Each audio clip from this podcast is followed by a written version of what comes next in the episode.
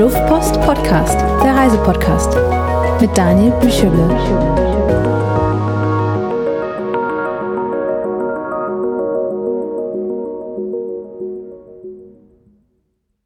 Hallo und herzlich willkommen zur neuesten Episode vom Luftpost Podcast. Heute spreche ich mit der Friederike. Hallo Friederike. Ja, hallo. Ähm, von wo aus rufst du mich denn an? Ich sitze gerade in äh, Lissabon in Portugal. Und anders als in vielen Episoden, oft spreche ich ja mit Leuten, die ähm, einen Urlaub machen oder eine Reise machen. Das ist bei dir nicht der Fall, sondern du lebst in Portugal, richtig? Genau, sage und schreibe jetzt schon fünf Jahre. oh wow. Ähm, was, was hat dich denn ähm, nach Portugal verschlagen? Es war eigentlich ja so ein ja der Zufall. Also ich habe eben ähm, in Deutschland äh, Fremdsprachen studiert, also Französisch und Spanisch und hatte anfangs gedacht, okay, dann äh, gehe ich nach Spanien und hatte dort auch einige Jobinterviews. Aber ja, letzten Endes hat es dann da nicht so sehr geklappt. Aber das war dann auch für mich so die ja Möglichkeit, dass ich dann nochmal neu überlege und dann habe ich einfach Portugal entschieden, obwohl ich niemanden hier kannte vorher. Und äh, ja, erst sollte es nur ein Jahr sein, aber jetzt, man sieht's. So, du hast gesagt, du, du konntest Spanisch, das hilft dir natürlich in Portugal wenig. ähm, jein, also ähm, sagen wir so, einige Wörter sind schon gleich, nur die Aussprache oder sind ähnlich, aber die Aussprache ist äh, nochmal was ganz anderes. Also da, also es hilft schon, wenn man eben die romanischen Sprachen kann, aber es ist von der Aussprache ist es nochmal was ganz, ganz anderes. Aber generell war dann das, das Interesse an Fremdsprachen das, was dich ins Ausland gezogen hat? Oder ähm äh, ja, auch. Also für mich war es aber auch eigentlich immer so ein großer Wunsch. Also ja, seitdem ich denken kann, dass ich gesagt habe, ich möchte irgendwann mal gerne im Ausland äh, leben und dort Arbeitserfahrung sammeln. Und das war definitiv also ein Hauptgrund, ja. Ja, und dann, gut, ich meine, Portugal stellt man sich ja jetzt so wahrscheinlich auch ganz, ganz cool vor, so wettermäßig und, und irgendwie Lissabon ist, ist ja auch eine, eine, eine schöne Stadt irgendwie, oder? Ähm, Gab es noch irgendwie andere Städte oder andere Länder, die du zur Auswahl hattest, oder warst du dir dann relativ schnell sicher, dass es Portugal und Lissabon werden soll?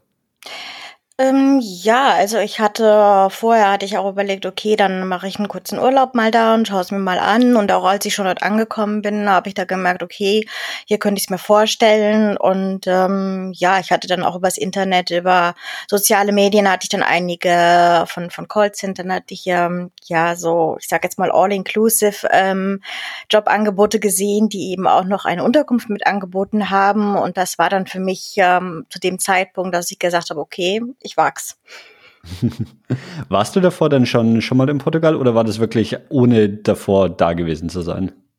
Ähm, nee, das war eigentlich in dem äh, Sommer davor. Also ich bin im ähm, Januar 2018 gekommen und ich war ja im, im August, September davor war ich äh, für 14 Tage hier ungefähr und äh, ja, habe es mir einfach so ein bisschen angesehen und habe festgestellt, dass Lissabon sehr hügelig ist. Also Ich war auch, ich war aber nur eine Woche vor einem oder vor zwei Jahren ähm, in, in Lissabon, genau, aber deswegen, ich, ich kenne es ein bisschen, aber natürlich.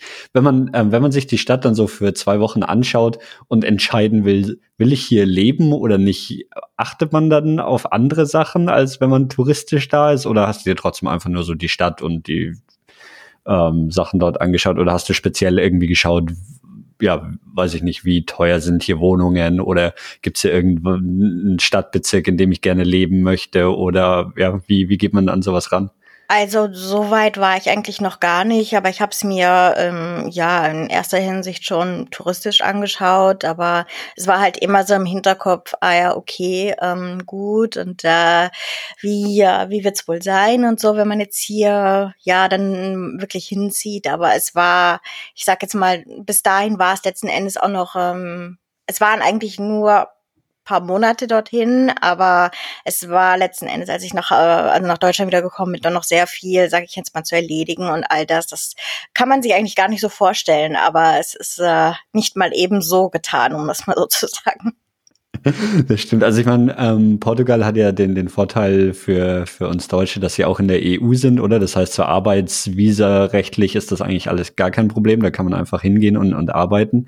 Ähm, was was gibt's sonst so für, für Vorbereitungen zu treffen, wenn man wenn man sagt, okay, ähm, ich lasse, ich lasse, gebe mein Leben in Deutschland quasi auf, oder komplett und und ähm, ziehe in, in ein Land, das ich bis dahin noch gar nicht so, so gut kenne. Ja, es, es war, ja, also für mich war es, wie gesagt, ich hatte vorher angefangen, auch so ein bisschen, ja, mir selbst Portugiesisch ähm, dann so beizubringen, beziehungsweise war auch, als ich ähm, im Urlaub hier war, habe ich schon gemerkt, ah ja, okay, also man sieht sehr viele wollte ich schon sagen, Similarities, aber Ähnlichkeiten zwischen den einzelnen Sprachen und das ist mir dann schon leichter gefallen. Aber ansonsten war es wirklich diese, ja, jobtechnisch eben zu gucken und was braucht man alles und ja, also nee, also vom Visum her ist es schon mal gut, dass es diese Anforderung nicht gab. Aber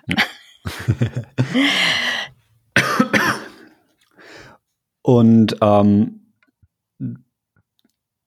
oder hattest du dann jobmäßig schon irgendwie was geplant für Portugal oder war der Plan erstmal, ja, ich, ich gehe hin und schaue mich dann, dann vor Ort um? Du hattest erwähnt und ich, ich ähm, habe das auch aus eigener Erfahrung, dass das viel so Kundensupport und sowas für, für viele, ähm, für, für viele ähm, größere Firmen in, in Portugal ist. Wie, ja, wie, wie war das für dich jobmäßig? Hattest du schon was in Aussicht oder? Ja, also ich habe für mich war es eigentlich immer so, ähm, ja, ich weiß jetzt nicht, ob das die deutsche Art ist oder ob das einfach verschiedene, je nach Persönlichkeit ist, aber es war schon, dass ich gesagt habe, nee, ich muss was haben, erstmal, wenn ich dort ankomme. Und das war, ähm, ja, das so ein kleines bisschen an Herausforderung noch gekoppelt, weil eben hier so die mit der ja, deutschen Kündigungsfrist war es anders gelegt. Und es ist dann, bis ich dann die Zusage hier hatte, äh, hat es sich eigentlich fast überlappt. Und äh, da war ich schon ein bisschen so nervös und habe mir gedacht, okay, und wann äh, bekomme ich jetzt endlich die Zusage? Und bei denen war es dann halt in Portugal so, dass sie gesagt haben, so, ja, also maximal einen Monat vorher. Da habe ich gesagt, das ist bei mir aber nicht möglich. Ähm, ja, das war eigentlich so, so ein bisschen der, ähm, ja, die Challenge, also die Herausforderung dabei, aber alles andere war dann letzten Endes, ja, viel Wohnung packen, auspacken und das war schon noch ein Schritt, ja. Ja, wie, ja, ähm, wie, wie war so dein, dein Umzug? Also bist du irgendwie mit, mit, mit einem Koffer umgezogen oder komplett mit LKW und Möbeln und alles?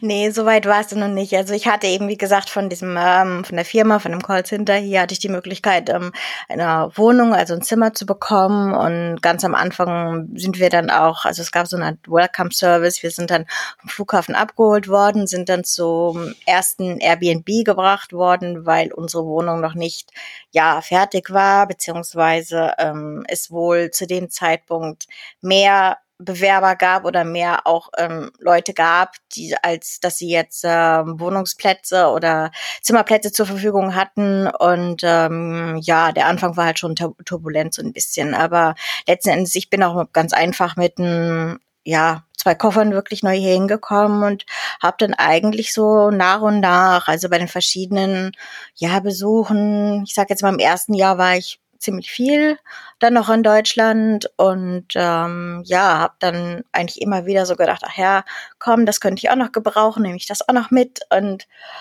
ja, das hat sich dann im letzten Endes ziemlich angesammelt, dass ich, bis ich eigentlich fast ihr alles hier hatte, ja. ähm, aber hattest du oder war Deutschland für dich auch immer noch so ein bisschen so eine so eine Fallback-Option zu sagen, so, ah ja, wenn es mir doch nicht so gut gefällt, dann dann gehe ich einfach wieder zurück? Oder war das dann schon so, nicht, ich bin jetzt 100 Prozent in, in Portugal und ähm, habe jetzt auch erstmal nicht mehr vor, ähm, direkt wieder zu, zurückzugehen? Mm, ja, sagen wir es mal so. Ich hatte anfangs mit der Familie halt so ein bisschen gesprochen und da hatte ich dann halt so vorsichtig erwähnt, okay, ich, ähm, es wird dann ein Jahr sein, weil ich, aber im Hinterkopf hatte ich immer so ein bisschen das Gefühl, okay, es könnte vielleicht doch ähm, länger sein. Und als ich dann letzten Endes auch hier angekommen war, klar, so der Anfang war dann so, ähm, ja, es ist halt alles, ja, alles toll, alles neu. Man muss sich auch mhm. erstmal hier eingewöhnen und dann weiß ich nicht von den simpelsten Sachen, dass man versucht dann im Supermarkt irgendwas fürs, fürs Abendbrot zu finden und äh, ja. dann halt dreimal hin und her läuft, weil man dann das nicht versteht. Und äh, das war schon am Anfang so schon ja, ich sag jetzt mal so das erste halbe Jahr definitiv. Und ich habe aber auch dann so nach einem halben Jahr so gemerkt, so langsam, wo eigentlich dann der Zeitpunkt gewesen wäre, dass ich mich wieder in Deutschland ähm, bewerbe, habe ich dann so gemerkt, mh, hm, ja, ich weiß nicht so ganz. Also eigentlich will ich es doch lieber noch mal hier versuchen. Und ähm, ja, das war dann so, wo ich dann schon innerlich so ein bisschen gemerkt habe, ja, okay, das ähm, ist dann doch eher, dass ich ja jobtechnisch dann hier weiterbleiben möchte. Ja, ist lustig, weil diese Geschichten, ich meine, ich bin ja selbst auch nach, nach Großbritannien ausgewandert und ich habe mich gerade heute mit einem Freund unterhalten, der ähm, auch, ähm, mit dem ich zusammen in, in ähm, Deutschland studiert habe, der eben auch ähm, ausgewandert ist und eigentlich ursprünglich nur für mal zwei, drei Jahre im Ausland ähm, sein wollte und mittlerweile zehn Jahre im, im Ausland ist. Ähm, oft ist die Geschichte so, dass, dass man sich irgendwie selber so, so als ja, oder sie, sich das auch, auch selber die Vorstellung hat, so ja, ich mache das jetzt ein, zwei Jahre und dann gehe ich zurück, aber oft wird's dann wird's dann deutlich länger. Und bei dir ist ja die Geschichte auch, auch so ein bisschen so, wenn du gesagt hast, ne, du bist jetzt schon fünf Jahre da, also ähm Ja, es war, es hat sich dann noch irgendwie so ergeben. Also ich habe dann noch gemerkt, so, ich meine, klar, es waren halt immer so, ja, ich sag jetzt mal so, man muss sich natürlich auch erstmal ans Ausland dann oder an das neue Zuhause dann gewöhnen. Und das sind natürlich viele, viele Etappen, die dazwischen noch sind, bis man sagt, okay, ähm, ja, okay, ich bin jetzt fünf Jahre hier. Also das ist ähm, nicht mal einfach, ich sag jetzt mal so gemacht, sondern ähm, ja, also in meinem Fall war es dann halt auch, dass ich leider, ähm, oder was heißt leider, aber sozusagen jobtechnisch dann ähm, ja zwischendurch wechseln musste und äh, dann auch während der Pandemie dann erstmal auch äh, keine Möglichkeit hatte, weil ähm, ja das einfach so passiert ist und äh, ja, aber für mich war es dann trotzdem immer so, nee, ich ähm, hätte auch zu dem Zeitpunkt gar nicht genau gewusst, wo ich in Deutschland, wenn ich jetzt sage, okay, ich mhm. gehe zurück, wo ich denn nach in Deutschland ja dann wäre, dann hätte ich mich hier hätte ich auch eigentlich mein Leben wieder neu in Deutschland aufbauen müssen. Und zu dem Zeitpunkt war ich eigentlich nicht mehr so weit. Da habe ich gesagt, nee, also dann mache ich lieber hier weiter und schaue, was als nächstes kommt, ähm, bevor ich sage, ja, es, es wäre vielleicht auch so eine Art in dem Moment habe ich es dann vielleicht so ein bisschen gesehen, wie sehe ich das jetzt wirklich als Aufgeben an. Andererseits war es dann, wo ich gesagt habe, so, nee, aber es wäre es ja auch gar nicht aufgeben. Ich meine, ich habe es ja dann versucht, aber da war dann letzten Endes, ich habe mir dann wirklich eine, eine Strichliste gemacht und gesagt, okay, also schwarz auf weiß, was spricht für Deutschland, was spricht für Portugal. Und letzten Endes war dann wirklich die Liste für Portugal länger. Und da habe ich gesagt, okay, whatever comes, äh, ja. kommt dann, ja. Aber das, also das war, das war, als du schon in, in Portugal warst und überlegt hast, ob du wieder zurückgehst, oder war das, als du noch in Deutschland warst? Nee, nee, das war schon, als ich in Portugal war. Also da war ich ungefähr ein Jahr hier und da habe ich dann so gesagt, okay, ähm, wie sieht's jetzt aus? Und äh, das war für mich schon, dass ich gesagt habe, nee, es ist eigentlich, ähm, ja, es ist natürlich klar, vom, vom Strand her, Sonne ist ein, natürlich ein Pluspunkt, aber es waren eben auch so viele andere Dinge. Es waren auch irgendwie die, ja, ein bisschen diese Leichtigkeit, sage ich jetzt mal so, und dieses, ähm, weiß ich nicht, wie man es formulieren soll, vielleicht dieses nicht so strikte Denken, sondern ja, äh, was ich eben auch lernen musste, war das erste Wort eben Paciencia, also Geduld zu haben. Und da habe ich dann gedacht, okay, gut, willkommen in Portugal, ja. das ist wirklich ähm, ich glaube, so, so Länder haben, oder ist es in manchen Ländern einfacher als, als quasi Ausländer dort Fuß zu fassen, als, als in anderen einfach, ob die, die Gesellschaft oder das Land quasi schon da, das kennt und viele Einwanderer hat oder ob es irgendwie eine, eine sehr ähm, geschlossene Kultur ist. Wie würdest du Portugal da einschätzen? War es einfach dort Fuß zu fassen oder hattest du Probleme? Ich muss sagen, die, also zu meiner Überraschung hin, sind äh, Portugiesen sehr, sehr, ja, gastfreundliche und eigentlich auch aufgeschlossene Menschen. Und es ist auch wirklich so, dass ähm, ja, also wenn man Portugal hört, dann denkt man natürlich erstmal, ach ja, Spanien, Nachbarland. Und äh, das war natürlich auch erstmal in meinem Fall so, wo ich gedacht habe, mhm. ja, schön und ist die Kultur bestimmt ähnlich und so weiter, aber es war letztendlich überhaupt nicht. Und selbst wenn man jetzt hier in Portugal ist und die mit den Spaniern vergleicht, dann ähm, ja, ne, besser aufpassen.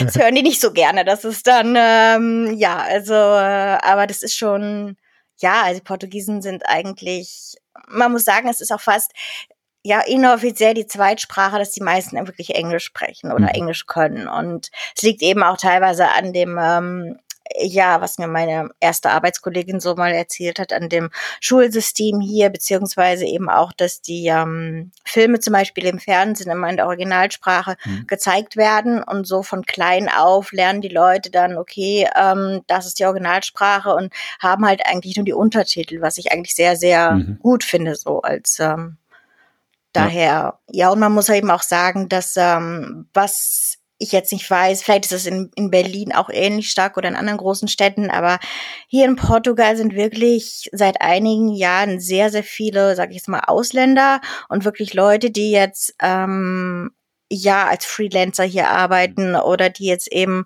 rüberkommen und sagen, okay, ähm, ich miete mir jetzt hier so ein ähm, Office Desk und sitze dann halt für einen Monat oder zwei Monate hier und dann reise ich halt wieder weiter. Also das ist schon sehr, sehr stark und das ist so ein bisschen im Kontrast zu dem, sagen wir mal, zu den großen Firmen, die dann eben Custom, also Kundensupport äh, dann da anbieten. Und gleichzeitig hat man dann eben die Leute, die dann halt wirklich sich entscheiden, okay, wir gehen jetzt nach Portugal oder bleiben jetzt hier ein halbes Jahr, dann gehen wir wieder weiter. Und das ist schon sehr, also extrem gestiegen. Also da sind das dann meistens Leute aus, aus anderen EU-Ländern oder von, von überall aus der ganzen Welt eigentlich? Von überall. Also da habe ich wirklich, ich habe in den Coworking ähm, oder in dem ja äh, Space, wo ich da wirklich gearbeitet habe, da waren wirklich also es war teilweise sehr gemischt. Es waren zum einen Portugiesen, die dann eben da, okay, von, weiß ich nicht, von neun bis, äh, oder teilweise von zehn bis äh, 19 Uhr abends saßen. Also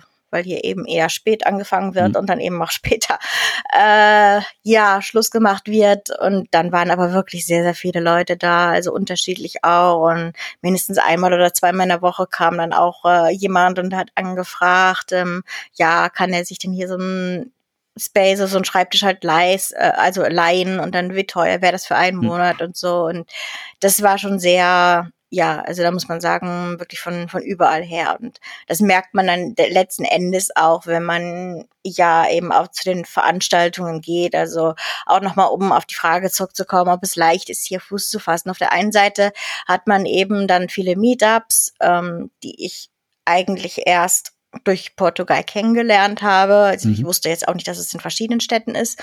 Und ähm, ja, da geht man dann eben hin und dann sieht man viele Portugiesen, aber auch eben viele ja Ausländer. Und dann gehen dann halt einige hin und sagen, ah ja, ich bin jetzt hier und ich bin gerade erst vor einer Woche angekommen und ich bleib noch eine Woche oder so. Und da ist schon ähm, für, für ein ich sag jetzt mal auf den ersten Blick oder für den ersten Eindruck ist das eigentlich auch so, was ich jedem so empfehlen würde, wenn er ja vielleicht auch nach Portugal kommt oder eben ein anderes Land, dass man wirklich versucht, sich möglichst ähm, ja auch ähm, zu, zu Veranstaltungen zu gehen, wo eben auch Einheimische sind, um eben besser auch ähm, ja das Land, die hm. Kultur kennenzulernen. Und das hilft definitiv, ja.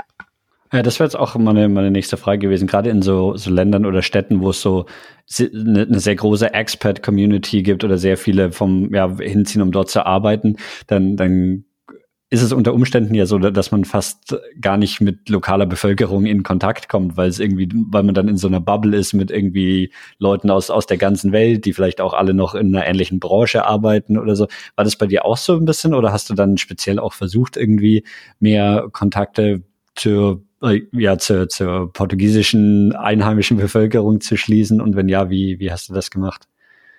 Ähm, ja, von, von mir aus war es eigentlich von Anfang an so, dass ich immer versucht habe, okay, ähm, auch wenn ich jetzt jobtechnisch dann eben meistens für den deutschen Markt gearbeitet habe, aber dass ich ähm, dann abends wirklich mich mit Portugiesen treffe oder so oder ähm, ja zu den auch zu diesen Meetups gehe, wo mhm. eben dann teilweise auch dann die Experts bei waren, weil es eben am Anfang eben wirklich noch leichter war, weil man eben auch so gemerkt hat, okay, man ist eben nicht alleine, jeder hat ähnliche, ja, Herausforderungen, jeder geht ähnlich mit diesem, mit dieser ersten Zeit so um und habe ich dann aber auch irgendwann gemerkt, okay, man muss sich dann aber auch irgendwie erlauben, sich diese Zeit zu geben, weil es ist natürlich, ähm, ja, also ich meine, ich habe halt Kulturwissenschaften studiert, ich kenne mich so ein kleines bisschen eben auch damit aus, wie es jetzt ist, ins Ausland zu gehen und was da für verschiedene Eingewöhnungsphasen bestehen. Und da muss man sich dann auch, glaube ich, dann die ähm, Zeit geben, bis man dann ja also sagen kann, okay, jetzt so langsam ähm, fühle ich mich jetzt wohler, jetzt so ein bisschen kenne ich das System einigermaßen und ähm, dann auch wirklich so Step by Step gehen. Das ist mir eigentlich immer am liebsten gewesen auch, ja. ja. Gab es dann in irgendeiner Form oder bei, bei irgendwas einen, einen kleinen Kulturschock zumindest? Also ich, ich denke mir meistens immer so, so ein bisschen so, als, als Europäer sind wir, also ich meine, wir haben unterschiedliche Sprachen und unterschiedliche Kulturen, aber so im, Grunde ist, ist, ist es ja doch jetzt nicht dramatisch unterschiedlich im Vergleich zu, wenn ich jetzt nach Ostasien gehen würde oder sowas. Aber dann gibt's doch immer irgendwie so die kleinen Momente, wo man dann irgendwie, ich meine, du hast schon, schon ähm, erwähnt, dass dass irgendwie Geduld ähm, was, was ganz Wichtiges ist. Gab es sonst noch irgendwelche anderen, anderen Sachen, wo dir aufgefallen ist, so, oh ja, das, das läuft hier in Portugal doch ganz anders, als, als du aus Deutschland gewohnt warst? Also jetzt so speziell ähm, fällt mir jetzt ja, also vielleicht von der Sprache natürlich anders, aber ich, ich habe es auch gar nicht so sehr wahrgenommen, weil ich vielleicht auch, weiß ich nicht, am Anfang so wirklich damit beschäftigt war, okay, ähm, wie gewöhne ich mich jetzt hier ein und wie lerne ich jetzt eben die Leute kennen und ja, ich meine, ich glaube aber, dass was normal ist, ist eben auch, ähm, ich habe so ein bisschen gemerkt, okay, mir fällt jetzt so dieser Halt und ich, ich lerne zwar jetzt gerade vieles Neues kennen, aber ja, in Deutschland, klar, da hat man dann oder hatte man sich die, ja, das Leben ja eben von Anfang an so ja, dann Schritt, schrittweise natürlich auch aufgebaut. Aber wenn man dann nochmal ins Ausland geht, dann merkt man, ähm, selbst wenn es natürlich Europa ist, aber man muss sich letzten Endes doch wieder alles neu aufbauen, was zum einen natürlich auch schön und spannend ist, aber zum anderen eben auch eine Herausforderung ist, weil man dann merkt, okay, alles das, was ich eben vorher jetzt in Deutschland hatte, das ist halt hier eben dann nicht ganz so. Und ja, dann dauert es halt manchmal ein bisschen länger, bis man dann halt ein Bankkonto bekommt. Und dann andererseits ist es dann so, okay, dass die Leute sagen, wenn du keine Steuernummer hast, existierst du nicht in Portugal, mhm. was letzten Endes auch so stimmt. Also wo immer man hingeht, man macht die Steuernummer. Also es ist wirklich, äh, ja, also es war schon, aber ich, ich muss auch sagen, dass ich dann auch Hilfe hatte, eben auch von dem ersten ähm, ja, Job dort, wo ich gearbeitet mhm. habe. Und da war ich dann froh, dass die dann sehr viel von dem Bürokratischen dann für mich übernommen hatten, so dass ich dann, weiß ich, nach zwei Monaten die ganzen Unterlagen hatte, die ich haben muss, um eben ja weiterzukommen oder auch mal zum Arzt gehen zu können und so. Das ist schon, ja, also es ist schon ein bisschen was anderes. ja, das ist immer was, wo, wo man im ersten Moment gar nicht so, so drüber nachdenkt, bei so der romantischen Vorstellung ins Ausland zu gehen. Aber dann eben ja Bankkonto, Krankenversicherung, Sozialversicherung, so diese ganzen Sachen, was und wo, wo dann E-, egal wie, wie vereint ja. die EU ist, das ist dann doch irgendwie immer, immer ganz, ganz unterschiedlich in den, in den jeweiligen Ländern.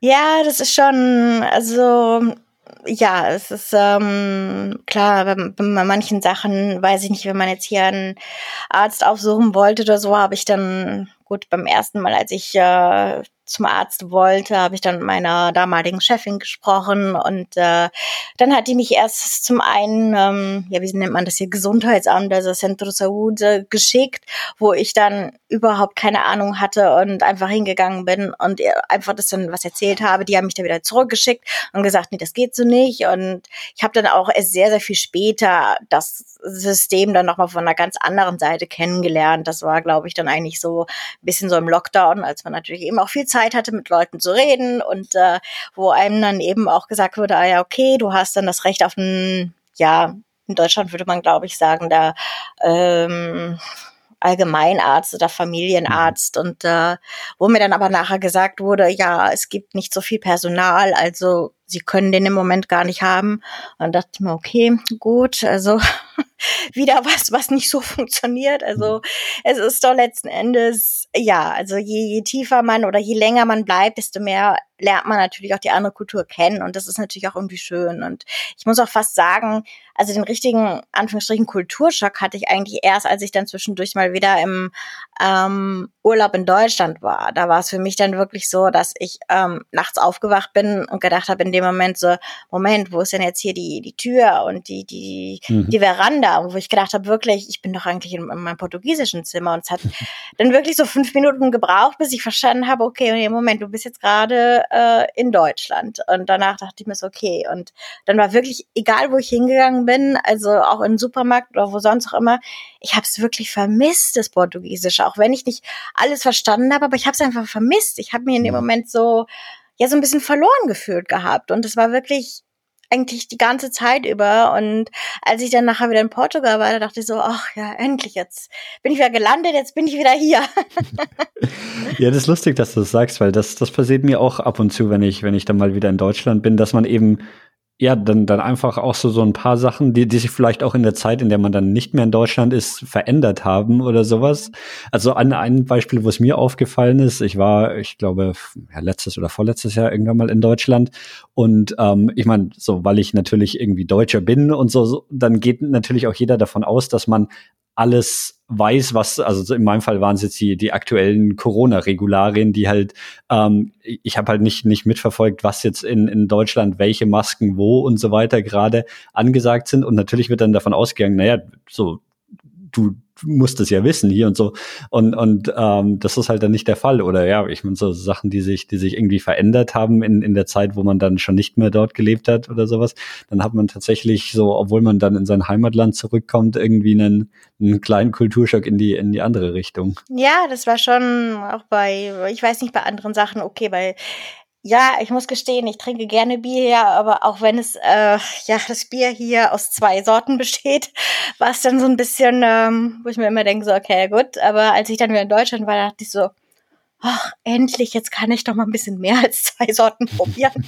das war dann so der positive Kulturschock. Aber alles andere war schon ähm, ja, wo man sich wirklich erstmal dran gewöhnen musste, auch dann, wie schnell das dann teilweise wieder ja an der Kasse zugeht. Also das ist, ich glaube, das ist ein Phänomen. Also es ist jedes Mal, wenn ich hier an der Kasse bin, also es ist, wie lange die teilweise brauchen, aber sie auch die Zeit dann bekommen und wo ich mir mal so denke, also wenn das in Deutschland der Fall wäre, nee, da wärst du, hättest du deinen Job nicht mehr. Und äh, das ist wirklich so Sachen, wo ich irgendwie manchmal schmunzeln muss, manchmal bin ich dann die Einzige, dass die dann wirklich etwas sagt und werde dann teilweise von den Portugiesen angeschaut und wo ich mir dann denke so, ja, Entschuldigung, aber ähm, ich habe halt heute noch was zu tun. Also ich kann jetzt hier nicht zehn Minuten stehen, aber für die ist es kein Problem. Und wenn dann halt mal was umgetauscht werden muss, dann wird es eben umgetauscht. Dann wartet man eben. Also das ist, glaube ich, das Einzige wirklich, was mich bis heute noch aufregen kann. Jetzt klingt so eine Idee wie Auswandern natürlich immer wie der Traum von ganz vielen Leuten, ne? speziell wenn es in so ein Land geht wie Portugal. Aber ist es wirklich so gut?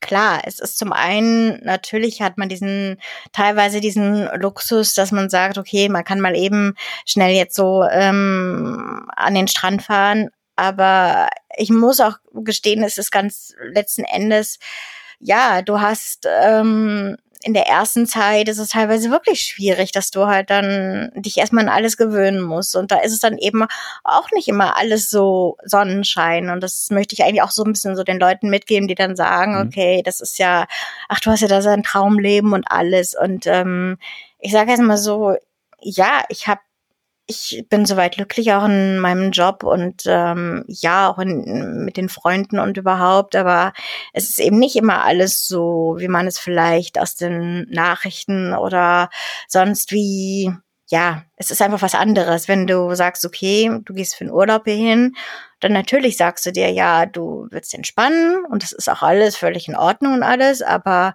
ich glaube, man darf ähm, mit diesem Mindset nicht ähm, ja, nicht ins Ausland oder zumindest äh, sagen, wenn man auswandern will oder längere Zeit wegbleiben will, darf man halt nicht sagen, ach ja, das ist ja bestimmt dann so leicht. Und nee, man muss sich schon anpassen. Und es sind auch viele Sachen, die dann eben, ja, wo es dann einfach mal sein kann, dass man sagt, okay, dann nimmt man jetzt mal kurzzeitig ähm, vielleicht mal einen Job in einem Callcenter an, dann hat man aber wenigstens ja auch äh, finanzielle Situation erstmal abgesichert und schaut dann, was sich noch so ergibt. Und das ist, glaube ich, mancher das so diese, ähm, Traumvorstellungen, die so ein bisschen die, die Leute haben. Und ansonsten ist es ähm, klar, also ich meine, ich habe dann hier auch meine, äh, ja, natürlich meine normalen Abläufe und alles. Also das mhm. ist, ähm, aber das finde ich ja schon wichtig, dass man das manchmal auch so ein bisschen erwähnt, weil ich habe das Gefühl,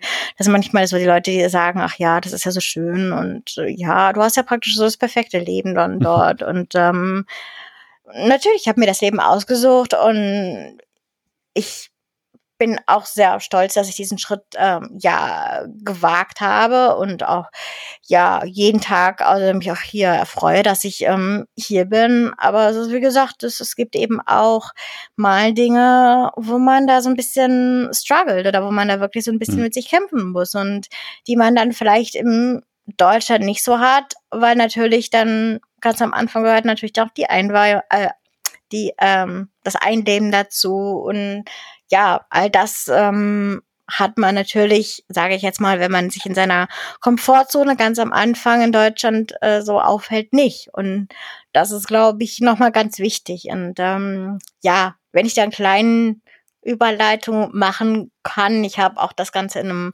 ja, Buch festgehalten und äh, was ich dieses Jahr auch ähm, ja herausbringen werde und wo ich auch dort also darüber sprechen werde, wo es zum mhm. einen auch eben darum geht, dass es ähm, bewusster Schritt war für, äh, für mich, aber auch ähm, ja, dass, dass da eben verschiedene kleine Herausforderungen oder manche große Herausforderungen auch dann äh, da liegen können. Aber letzten Endes ist es auch ähm, ja, also wie sagt man so schön, it's all worthy. Es ist es ist es einfach wert dann auch. Hm.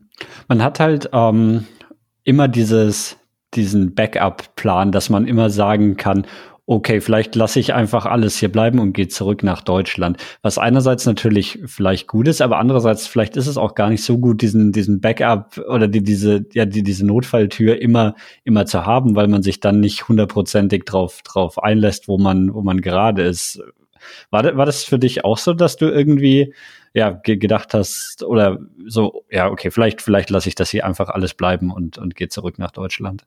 Ja, ja, definitiv. Also das war gerade in den ersten Monaten war es ähm, also so schön und ja, wie die ganzen Überraschungen, wie wie es eben jeden äh, ja das Neue eben war. Letzten Endes war es doch einem alles auch fremd und man hat sich doch einfach irgendwie nicht so wohl gefühlt und ähm, ich habe auch schon so nach dem ja, wo ich dann auch immer überlegt habe, okay, also es läuft jetzt irgendwie noch nicht so ganz, wie ich es gerne hätte. Was mache ich denn jetzt? Und da war es dann schon, wo ich an einem Punkt war, wo ich gedacht habe, so, okay, also da habe ich auch innerlich so gemerkt, okay, ich muss mich jetzt irgendwie entscheiden, aber dann habe ich auch irgendwie, dann bin ich nochmal in mich gegangen und ich habe mir gesagt, so, nee, ähm, ich bin jetzt hier hingekommen und ich habe es jetzt bis hierhin geschafft und ich muss auch sagen, seitdem es eigentlich, also Leben in Deutschland nicht mehr der Fall. Also ich kann mal sagen, okay, ich komme mal die und die Leute besuchen, so Urlaub ist gar kein Problem, aber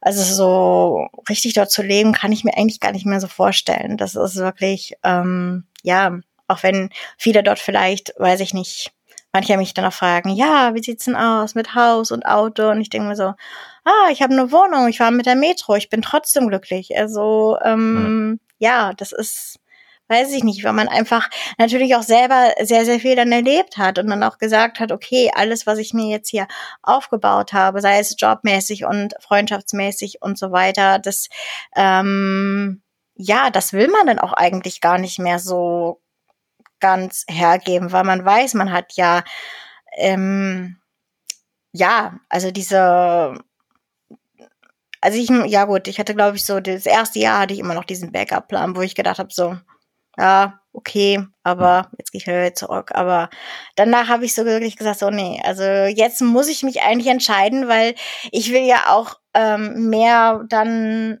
ja ins Ausland oder beziehungsweise dann in, in Portugal investieren. Und wenn ich sage, okay, ich entscheide mich dann dafür, dann mache ich das aber auch wirklich ganz hundertprozentig. Und da ähm, ja, ich glaube, das ist für jeden anders. Also ich glaube, dass es jeder mal vielleicht der längere Zeit dann auch im Ausland ist dann so ähm, erlebt. Ich weiß nicht, wie es bei dir war oder so bisher.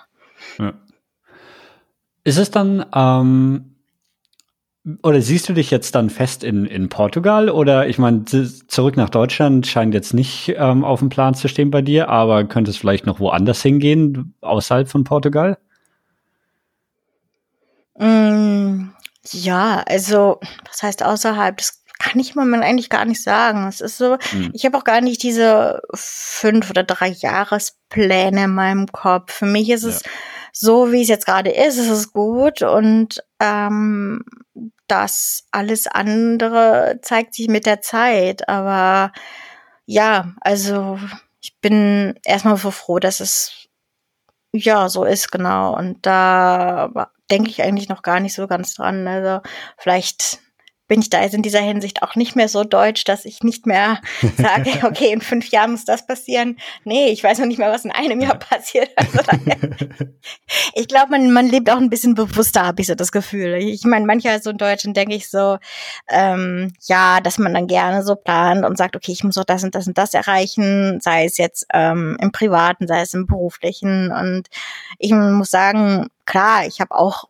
meine, meine Wünsche und meine Träume, aber im Moment finde ich es einfach, ja. kann, kann alles noch werden. Also daher. Ja. Nee, aber du hattest ja in, in Deutschland hattest du ja schon ein relativ klares Ziel vor Augen, nämlich im Ausland zu leben. Ne? Also das, das war ja schon was, was, oder zumindest wie ich es verstanden habe, was, was, was so ein längerfristiges Ziel bei dir war, worauf du auch hingearbeitet hast und was du jetzt auch, auch erreicht hast. Das, deswegen, weil mir, mir geht's genauso. Ich, ich, ich weiß nicht, was ich nächstes Jahr mache, ähm, aber der, der bei, ich denke, was bei mir so ein bisschen unterschiedlich war, bei mir war nicht unbedingt, ich will in einem anderen Land leben, der ausschlaggebende Grund, sondern es war einfach, ich will diesen Beruf machen und der findet halt hier statt. Deswegen, deswegen bin ich, bin ich jetzt hier. Aber ähm, genau, bei, bei dir war es ja schon ein sehr klares Ziel, dass du, ähm, dass, dass du irgendwie ins Ausland gehen willst, was du dann auch geschafft hast.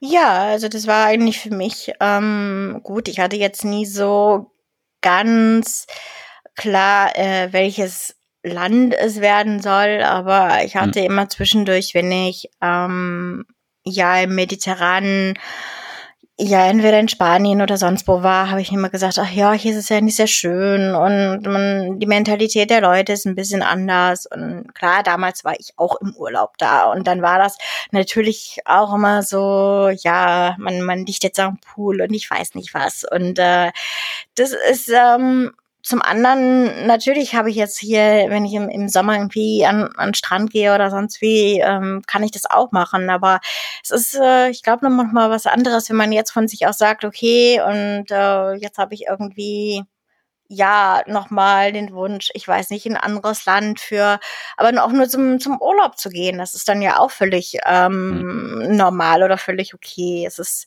ich habe halt manchmal auch mal gehört, ach ja, du lebst doch jetzt in Portugal, du, du bist doch praktisch im Urlaub. Ich habe gesagt, nee, ich habe ja auch mein ganz normales Leben. Ich muss ja auch mein Geld verdienen, damit ich irgendwie hier weiterbleiben kann. Also das finde ich manchmal doch sehr, sehr lustig. Aber ja, also ansonsten ja. Aber ich meine, ist ja, ist ja gut. Klingt, klingt auf jeden Fall, als, als wärst du glücklich, wo du gerade bist. Und ich meine, ja, das, das muss, musst du dich ja auch nicht festlegen, wo du in einem Jahr oder in fünf Jahren sein willst. Und vielleicht ist es sogar besser, irgendwie da ein bisschen flexibel zu bleiben und schauen, was sich, was sich so, so anbietet. Das ist, äh, ja, ich glaube, wenn man eines hier auch so lernt, wenn man so im Ausland lebt, ist, glaube ich, auch mit, mit Veränderungen anders umzugehen und da ähm, ja vielleicht ein bisschen flexibler zu sein. Das ist ähm, ja, weil man es einfach lernen muss, glaube ich, auf eine bestimmte Art und Weise. Es ist so teilweise, ja, das eine ist dann halt, äh, dauert dann eben länger als das andere und so. Mhm. Und ähm, aber letzten Endes, nee, also da ich finde es auch schön, wenn ich dann immer wieder, weiß ich nicht, dann mit den Einheimischen ganz normal rede. Manche fangen dann auch und sagen, ach ja, und äh, kommst du denn aus England oder sonst wäre ich da so, nee, ähm, ja, die fragen immer, woher ich komme. Es ist dann für hm. mich so eine die ich eigentlich nicht so gut beantworten kann. Ich sage dann so mal, ja, ich bin Deutsche, aber äh, ja, ich lebe ja eigentlich jetzt schon längere Zeit ja. hier. Das ist dann so dieses Aber. Also für mich ist das eigentlich das einzige Deutsche ist mein mein Personalausweis und äh, mehr sehe ich jetzt gar nicht so sehr Deutsch an mir, auch wenn die Leute mich dann fragen. Aber dann sage ich so, ja, brauche halt noch ein bisschen, bis ich in Portugiesisch oder bis ich zumindest könnte ich dann die doppelte Staatsbürgerschaft beantragen. Das wäre dann irgendwann schon möglich. was ich, was ich so rausgehört habe, bist du ähm, ja schon, schon auch ein bisschen sprachbegabt und interessiert. Wie schwierig war es für dich, Portugiesisch ähm, zu lernen und ähm, würdest du sagen, du schaffst es manchmal als, als Portugiesin durchzugehen oder fällst du doch immer noch auf, wenn du, wenn du irgendwie dich, dich auf Portugiesisch unterhältst? Äh, ja, es, also es ist mir schon leicht gefallen, die Sprache zu lernen und ich hatte auch ähm, ja eine, Sprach, eine Sprachprüfung, die ich mir selber eigentlich so ja, vor aufgelegt habe, wo ich gedacht habe, ich probiere das jetzt einfach mal.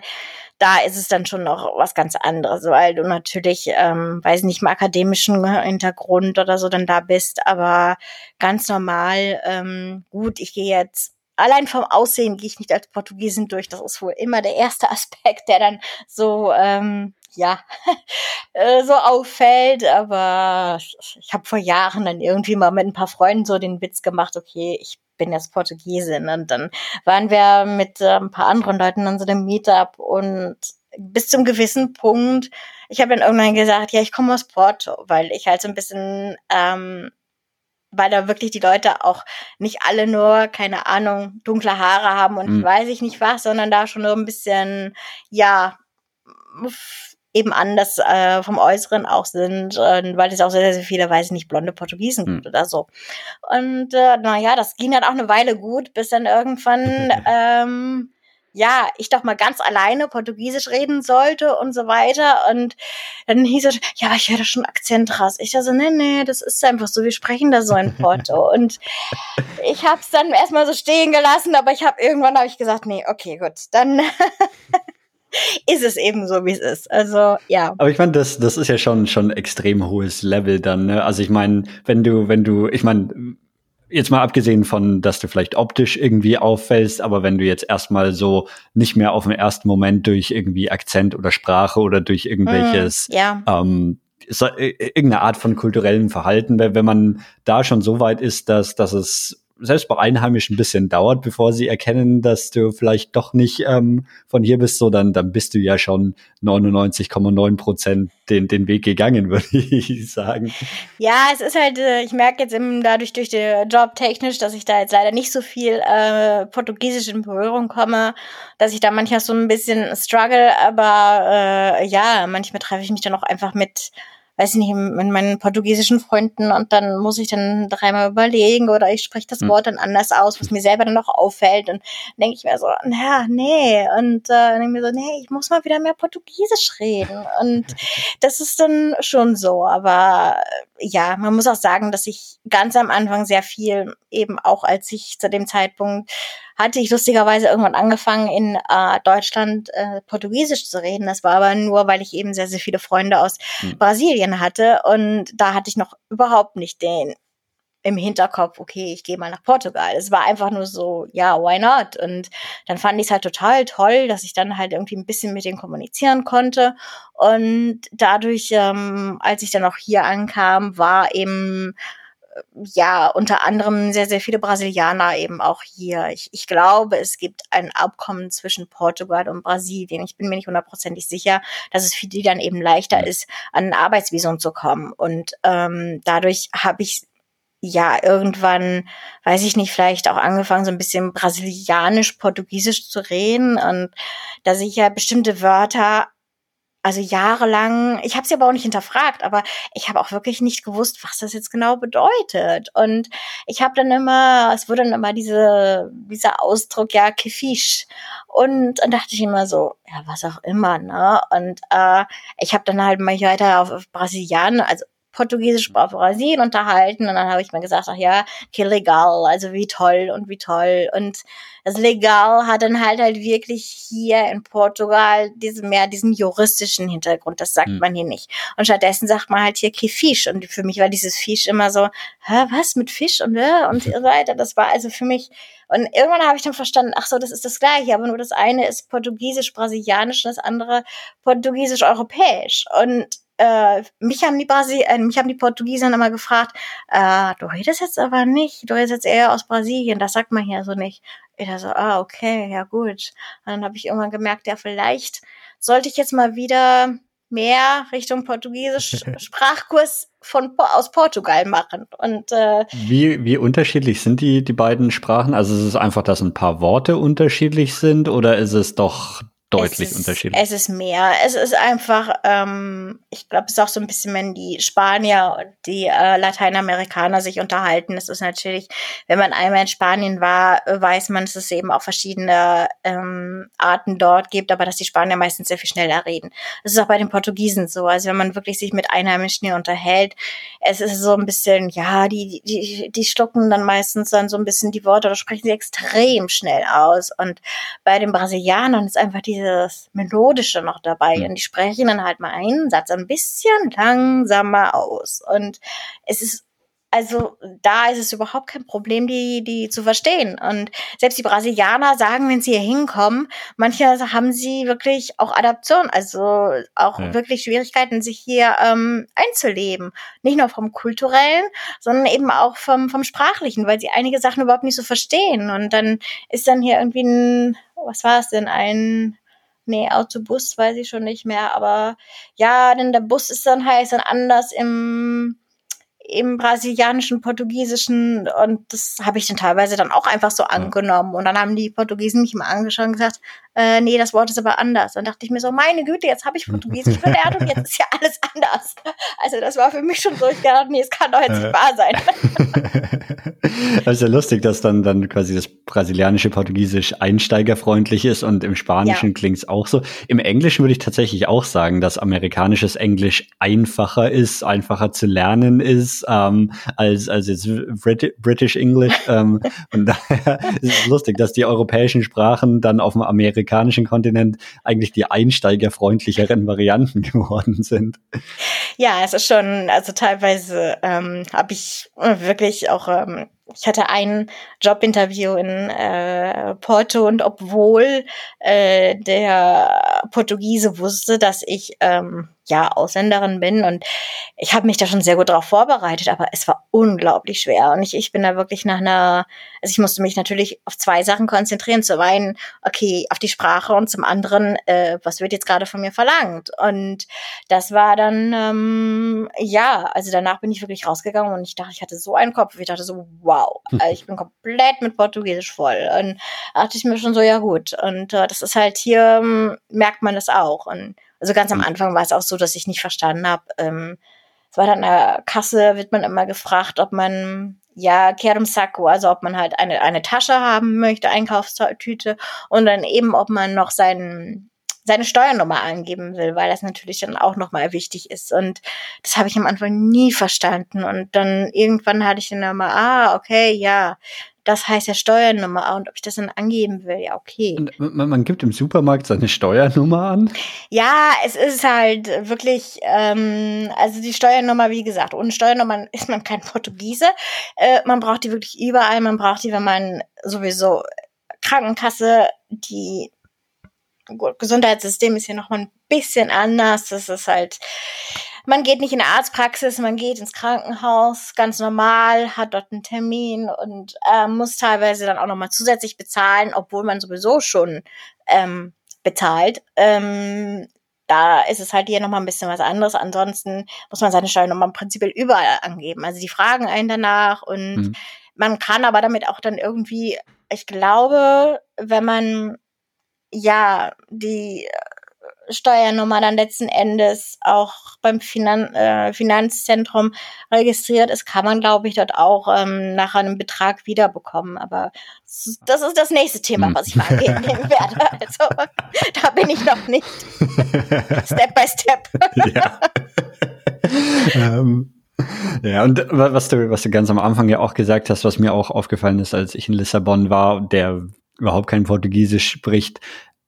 Die Leute sprechen im Notfall doch Englisch. Was, was mir in, in Spanien war es tatsächlich für mich ein bisschen schwieriger, mit, mit Englisch durchzukommen, während in, in Portugal waren immer alle sehr, sehr, äh, wahrscheinlich auch, weil Tourismus vielleicht in Portugal noch einen höheren Stellenwert hat als, als in Spanien, aber da war es dann immer sehr einfach, doch auf, auf Englisch umzuschalten, wenn man nicht weitergekommen ist. Ja, das, das, das stimmt. Das ist so ein bisschen dieser Pain Point oder dieser wirklich, ähm, naja, wo die Portugiesen dann eben, sobald es heißt, ach ja, aber ihr seid ja von der Kultur her den Spaniern, also so, ah, Moment, ähm, das ist wirklich, also das, das Jobinterview, was ich damals hatte, was halt teilweise auch mit dem Callcenter war, aber ich habe mich da vorbereitet und ich saß dann da und ich meine, letztendlich, ich hätte den Job auch nicht angenommen, aber ich habe fast nichts verstanden. Es war nicht nur erstmal super laut, es, es wurde nicht mal gefragt. Die, die Spanier gehen davon aus, okay, du redest deren Sprache. Hm. So nach dem Motto. Und das ist halt hier so nicht der Fall. Hier wird man immer erst gefragt, also auch teilweise beim Arzt, ja, ähm, Englisch oder Portugiesisch. Also ganz am Anfang saß ich dann da und hab dann gedacht, okay, nur damit ich das alles auch richtig verstehe, was mir jetzt hier gerade gesagt wird, äh, dann lieber dann auf Englisch. Und äh, mittlerweile, wenn ich dann da auch irgendwie anrufe oder so, ist das auch kein Problem. Dann rede ich mit denen auf äh, Portugiesisch und dann da einen neuen Termin oder weiß ich nicht was zu vereinbaren. Aber es ist schon, ähm, ja, ich muss auch sagen, dass es mich fast am Anfang so ein bisschen genervt hat. Also wenn man mich immer also auf Englisch angesprochen hat, weil man ja. gedacht hat, ah ja, okay, die ist ja die ist keine Portugiesin und so. Und dann dachte ich mir so, nein, aber sie können mit mir auf Portugiesisch reden. Und das hat manchmal dann teilweise drei Sätze lang gebraucht, bis der dann verstanden hat, ach ja, die kann wirklich Portugiesisch. Und dann habe ich mich dann nur mit dem auf Portugiesisch unterhalten. Und dann waren die erstmal so, oh wow. Und dann dachte ich mir so, ja, äh, hallo, ich bin halt hier in eurem Land, also versuche ich hm. eure Sprache zu sprechen das war, ja, anfangs war es dann teilweise wirklich schwierig, wo man dann, wenn man an meiner Bäckerei war und etwas bestellt hat, ähm, ja, statt einem Croissant dann ein Wasser bekommen hat, aus welchen Gründen auch immer. Ich habe halt dadurch, dass ich Croissant immer sehr französisch ausgesprochen ja. habe und nicht dieses Croissant, es für mich einfach sehr schwierig ist, mich so weit äh, zu adaptieren, weil ja, da einfach dieser Franzose noch in mir ist. Und da sage sag ich dann, das kann ich nicht. Und dann zwischendurch stellt man mir einfach ein Wasser hin und ich habe dann gefragt, okay, äh, was soll ich jetzt damit? Ja, das haben sie da bestellt. Der so, nee, das habe ich nicht bestellt. Ah, okay. Dann sind sie zurückgegangen, haben mir dann irgendwann ein Croissant gegeben. Ich da so, Dankeschön. Ja, das waren so manchmal die etwas, ähm, ja.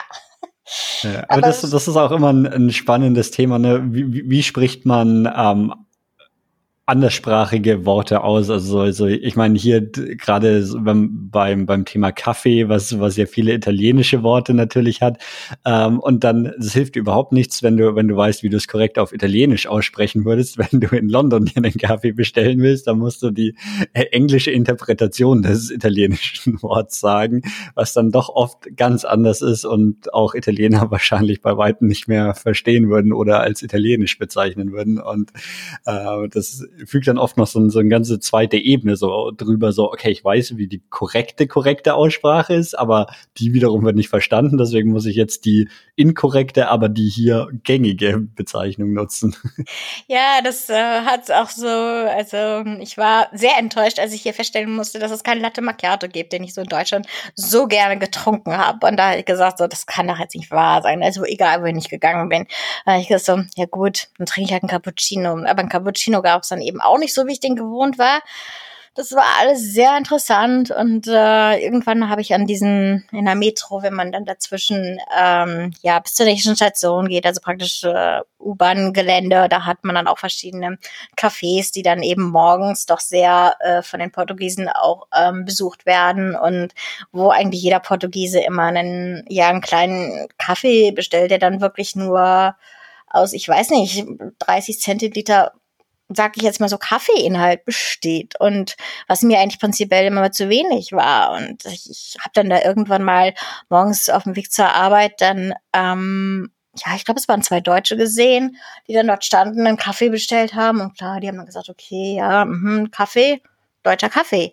Ja, und die haben dann da wirklich in, den, in die Tasse reingeschaut und dann haben sie den Kaffee gesucht und haben dann gesagt, so Moment, aber Kaffee, ähm, ja, eigentlich ist man dann halt so normale große Tasse dann gewohnt, wie man sie eben aus Deutschland kennt. Aber das ist dann eben jetzt hier nicht so der Fall. Und da stand ich dann daneben und dachte mir so, okay, ich gehe dann mal weiter.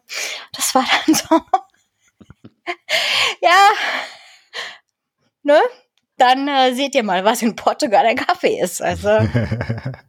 Lass uns mal vielleicht noch so ein bisschen über, über das ja. Leben in, in Lissabon und so sprechen. Das, das würde mich auch interessieren. Ähm, du hast das Ganze am Anfang gesagt, dass es überraschend bergig ist. Wie würdest du so Lissabon als, als Stadt zum, zum dort Leben beschreiben? Was ähm, irgendwie ja, wie, wie, ich meine, so, es ist wahrscheinlich schon so, dass das Zentrum für das ganze Land irgendwie gewissermaßen, also nicht nur politisch als Hauptstadt, sondern auch als wahrscheinlich so größte und wirtschaftlich wichtigste Stadt, würde ich jetzt ohne, ohne das nachgeschaut zu haben, aber so ist zumindest mein, äh, meine Wahrnehmung von außen. Ja, gut, also ich meine, man muss sagen, ähm, ja, Lissabon, Porto, wo es dann auch wieder so eine kleine Rivalität gibt, mhm. oder sagen wir es mal so, okay, ach, du kommst aus Porto, Porto sagen die meisten, ist etwas, ähm, ja, wie soll man sagen, vielleicht europäischer, etwas kleiner, sind die, manche sagen, die Leute in Lissabon sind sehr stressig, sehr, ist ja, natürlich wegen des Wirtschaftszentrums ist es natürlich auch ein bisschen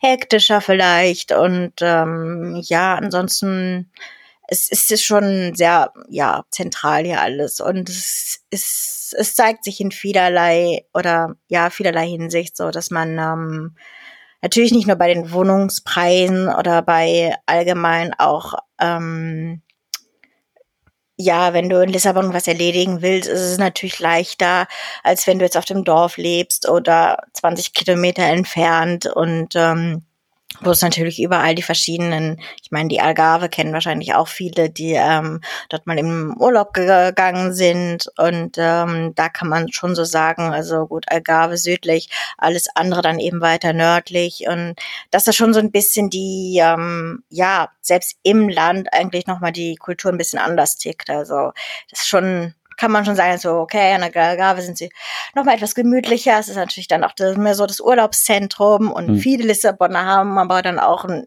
Häuschen oder eine Wohnung an der Algarve, weil sie dann, ja, also August, September ist eigentlich, äh, bis auf die Touristen, ist keiner von den Portugiesen in Lissabon. also sind alle prinzipiell dann an der Algarve. Und ähm, da merkt man schon so ein bisschen, dass das ähm, ja also natürlich das Wirtschaftszentrum auch ist. Mhm. Und ähm, ja, von der Stadt ist es eigentlich, ja, also Porto allgemein ist ja schon auf einem Hügel eher, aber in Lissabon ist es teilweise sehr unterschiedlich. Also ähm, man kann schon, also auch viele, die ich kennengelernt habe oder viele Leute, die dann auch nur hier ähm, im Urlaub sind, sagen mir dann immer, oh, ich wussten gar nicht und ja, ich hätte mal besser mehr Turnschuhe mitgenommen und denke mir so, ja, es ist halt äh, nochmal ein Unterschied. Also es, man merkt es schon und es sind natürlich auch vielleicht auch, wie man es aus Spanien kennt oder eben auch aus Frankreich, diese kleinen Gassen und wo dann teilweise sich Autos durchschlängeln und wo es wirklich äh, nur so breit ist, wie das Auto breit ist. Also es ist schon, ähm, ja, aber es ist, hm. es hat auch irgendwie was. Also vor allen Dingen, wenn man an den, ja, diese sogenannten Aussichtspunkte, die Miradoros, wenn man dort wirklich hinkommt. Und im Sommer ist es natürlich nochmal was ganz anderes, dass man dort einfach die komplette Stadt eben sehen kann. Das ist ja mit dem, mit dem Tejo, also mit dem Latagus ähm, Fluss, ähm, das ist einfach, ähm, ja, das ist einfach ein Erlebnis, das muss man einfach so gemerkt haben. Und ähm, ja, also für die Frauen unter den Zuhörern kann ich nur sagen, nehmt nicht so viele High Heels mit. Ich weiß, wovon ich rede. Ich habe meine ersten äh, einmal in fünf Jahren jetzt wieder benutzt. Also es ist schon, ja. ähm, du hast gesagt, dass die, die Portugiesen oft im Sommer dann selbst die Stadt verlassen, um irgendwie ähm, ja. am, am Meer irgendwo in einem, einem, Urlaubshäuschen zu sein oder so. Wie ist es in Lissabon? Ich nehme an, da gibt's ja auch sehr viele Touristen. Ja. Ist es so als, als jetzt Lissabonnerin, ähm, nerven die Touristen? Ist es schon so viel, dass, dass man sagen würde, so, oh, ich freue mich auf, auf die Winterzeit, wenn weniger Touristen da sind? Oder wie ist das? Es ist tatsächlich so. Also ähm, ja, ohne jetzt zu sagen, also 2019 so war, da habe ich dann schon gesagt, nee, also äh, ich meine, ich war zwischendurch auch mal zu Besuch in Barcelona und es hat mir jeder bestätigt, also dass es schon in Lissabon sehr extrem geworden ist und äh, teilweise man wirklich überhaupt nicht mehr durchkommt in der Stadt. Und ja, als dann 2020 die Pandemie da war, war es dann natürlich äh, notgedrungen, dass kaum jemand da war. Ich meine, ich will jetzt nicht sagen, dass ich mich darüber gefreut habe, aber ähm, ja, es war dann doch noch mal so ein bisschen Abwechslung oder beziehungsweise, wo man gemerkt hat, okay, ähm, aber zum anderen war es wirklich gespenstisch leer. Also das war wirklich mhm. schon, und es war natürlich dann ähm, nicht nur leer, sondern es war natürlich dann auch schwierig für die Hotels, weil man muss einfach sagen, äh, so schön wie es jetzt hier ist und alles, ähm, Touristen sind eine der Haupteinnahmequellen. Und mhm. wenn die dann aufgrund von zwei Jahren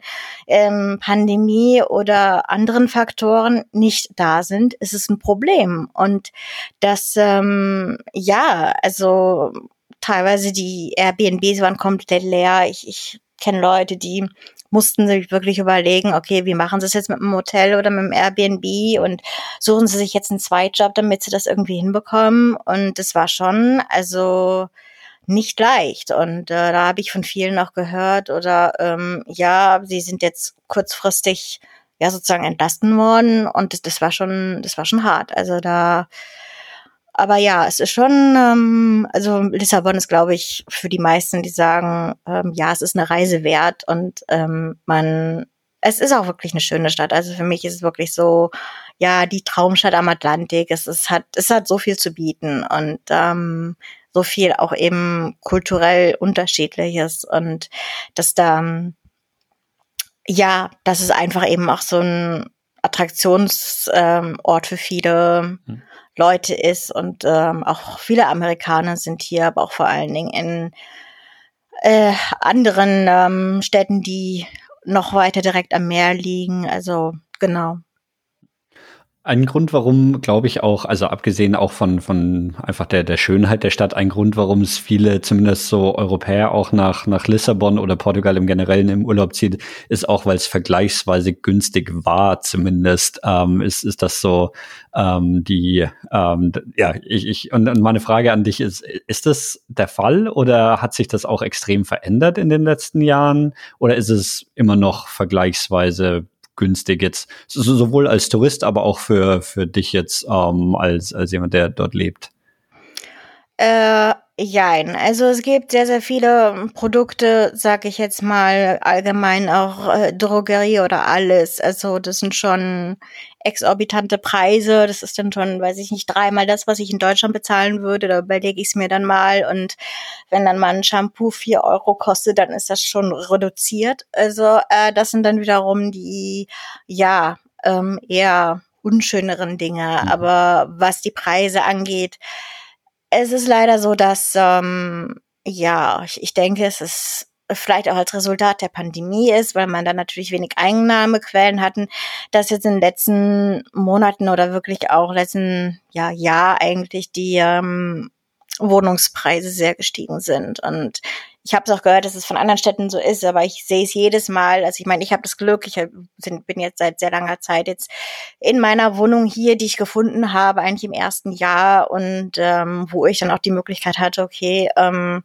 ja, das ist so mein eigenes Reich und da fühle ich mich sehr wohl und habe auch sehr, sehr Glück mit meinen Vermietern und ähm, ja, aber ansonsten auch, ich, ich höre von sehr, sehr vielen Leuten, dass die im Moment auf der Suche sind und einfach nichts finden, weil wirklich ähm, also das letzte Mal, als mir jemand das gesagt hat, da habe ich gedacht, der will mich jetzt veräppeln. Da habe ich dann selber nachgeschaut im Internet und ich habe gesagt, Moment, das kann doch nicht sein. Und es ist tatsächlich so. Also man findet eine Wohnung, ich sag jetzt mal mit 30, Quadratmeter, also unter 700 Euro ist da nichts. Und das ist halt schon, also man muss sagen, das ist schon viel. Also ich meine, ja, und das ist eben ja, zum einen sagen die Portugiesen, es ist aufgrund der Ausländer, die dann die Preise dann auch in die Höhe treiben.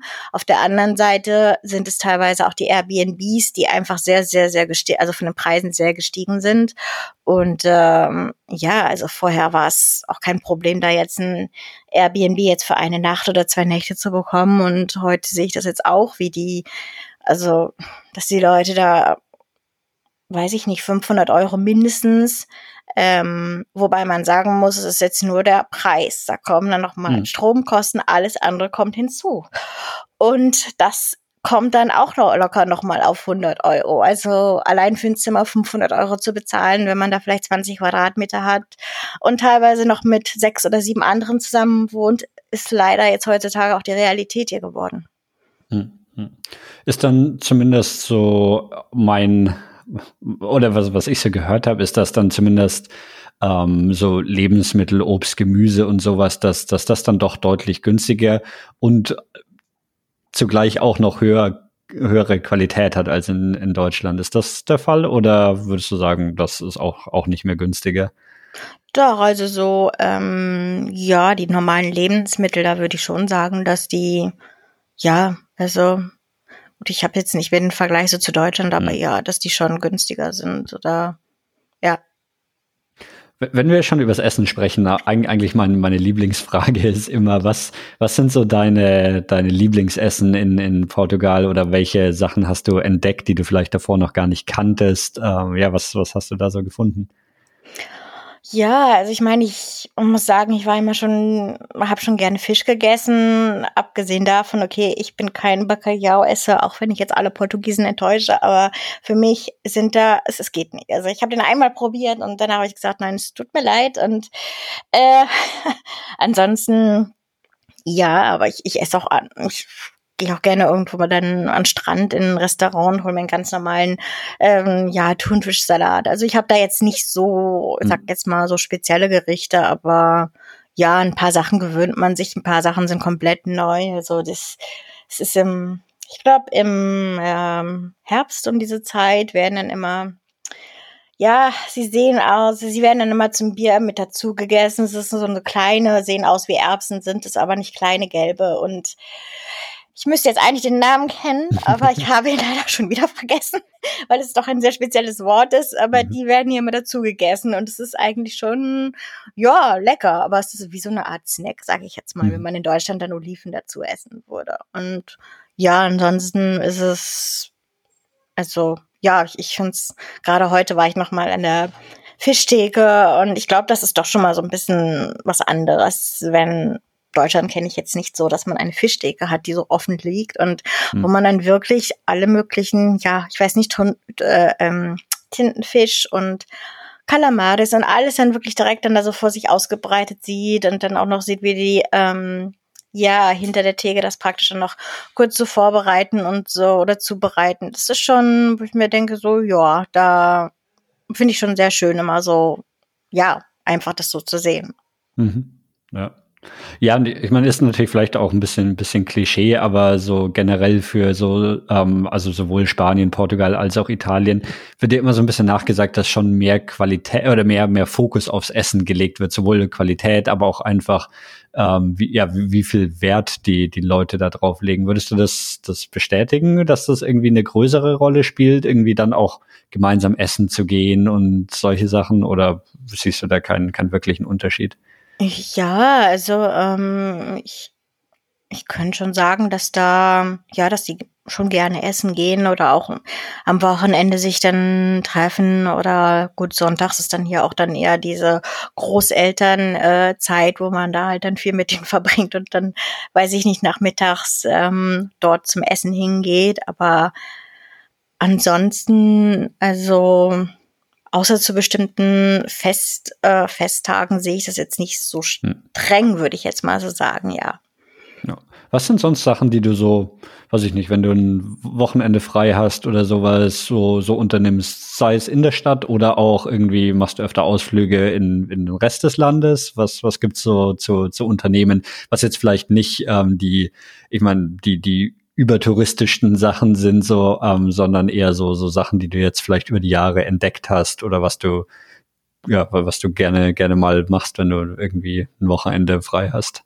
Ja, es ist eigentlich sehr unterschiedlich. Also manchmal ist es wirklich einfach nur, dass ich ja zu Hause dann bin oder auch einfach ähm, ja, was ich glaube, doch eher typisch ist es auch dieses ähm, ja After Work oder dieses nach der Arbeit, dass man sich dann irgendwo hinsetzt abends und viele, ich sag jetzt mal Senioren, ältere Leute sieht, die dort sitzen und den Tisch herum und dann was trinken oder die Leute, die dann halt von der Arbeit kommen. Und das ist eigentlich sowas, was ich vorher auch ganz gerne mal so gemacht habe und wo ich jetzt mich heute dann vielleicht ähm, ja dann irgendwo in ein Lokal setze. Und ähm, ansonsten muss ich sagen, ich wohne halt in einem Viertel, wo das jetzt nicht direkt zum Zentrum gehört. Also es ist immer noch sehr für mich ist es zentral gelegen. Wenn ich jetzt mit jemandem anderen sprechen würde, der sagen würde, 40 Minuten mit der Metro zu fahren, das ist aber nicht mehr Zentrum. Also ja, es ist nicht mehr das Hauptzentrum, Zentrum, aber es ist immer noch Lissabon. Und ähm, da ist es für mich eigentlich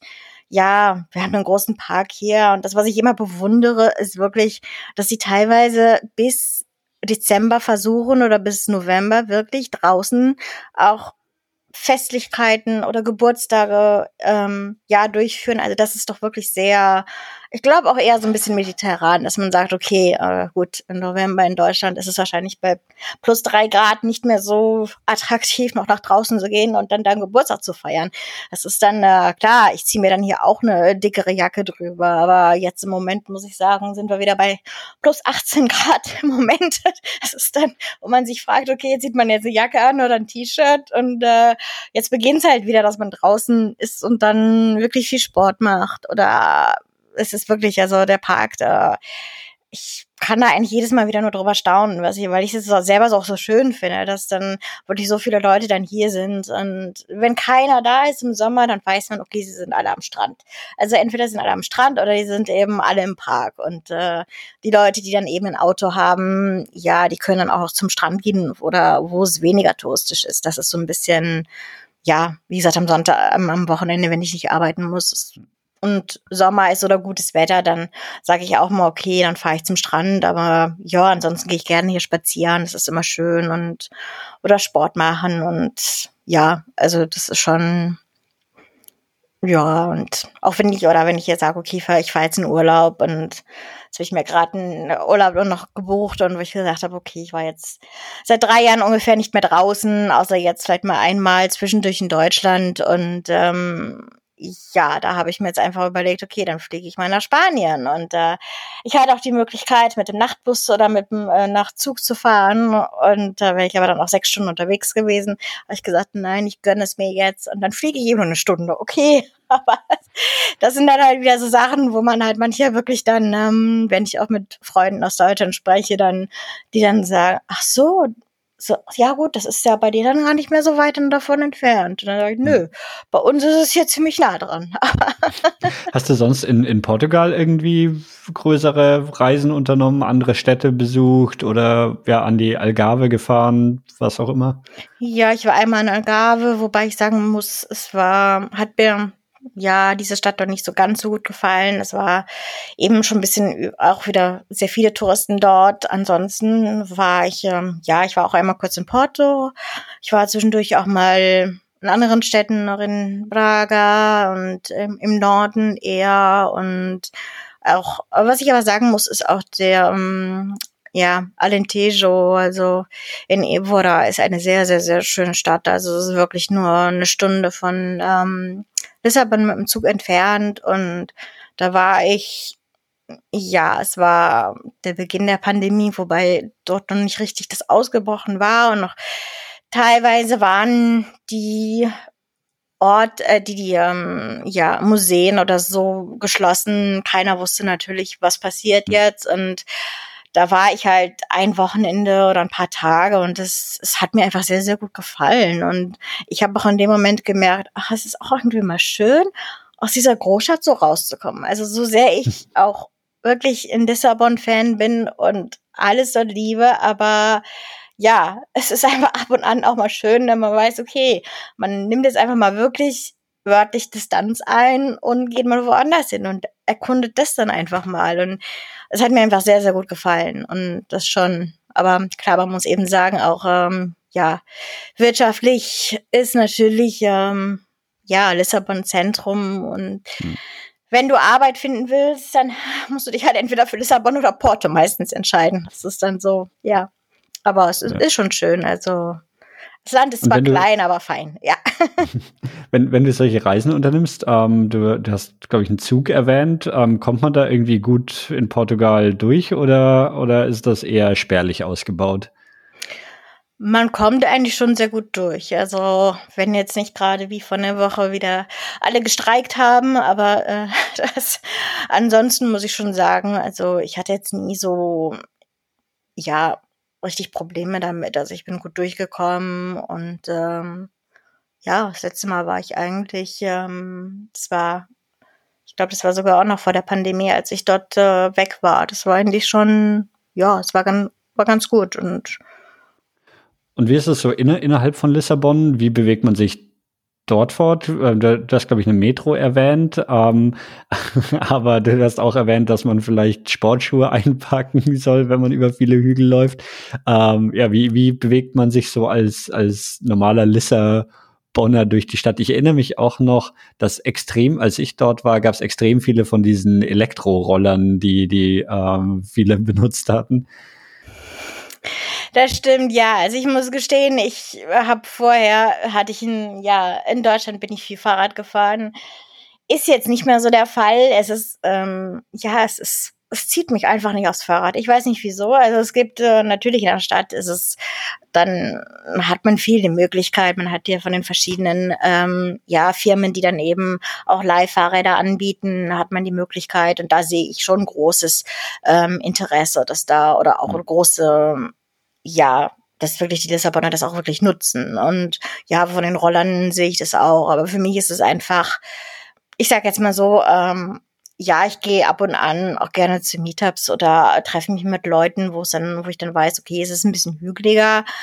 Aber im Prinzip bewege ich mich schon eher in der Stadt und dann wirklich mit der Metro. Und ansonsten gehe ich halt dann, ja, normal auch zum Sport und so. Und es ist einfach vom, es ist praktisch, einfach von der, Metro ist für mich so das Praktischste. Ich kann überall hinkommen und das meiste ist relativ nah an der Metro. Und wenn ich mich dann doch mal mit Leuten und woanders treffe, dann nehme ich so sonst auch irgendwie ein, ja, ein Taxi oder so. Und hm. das sind, ähm, ja, das ist eigentlich schon sehr praktisch dort.